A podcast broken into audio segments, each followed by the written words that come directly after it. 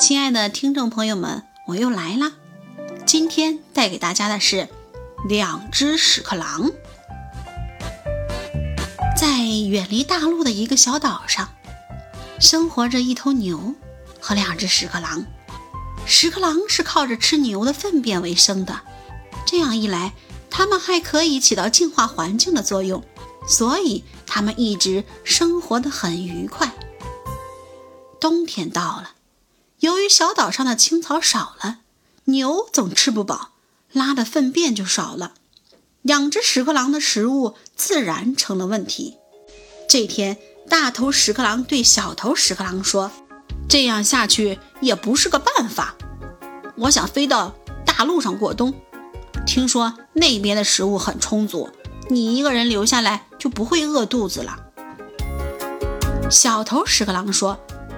可是要飞过大海是很危险的呀。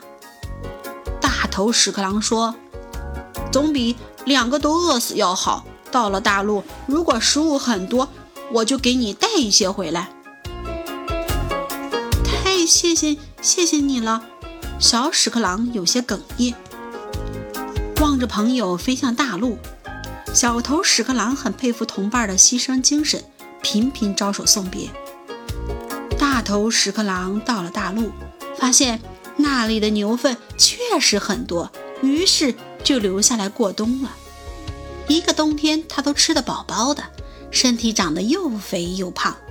春天来临时，他要返回小岛了。他没有忘记对朋友的许诺，便想带些食物回去。可惜大陆的牛粪都是稀的，不便携带，他只好作罢。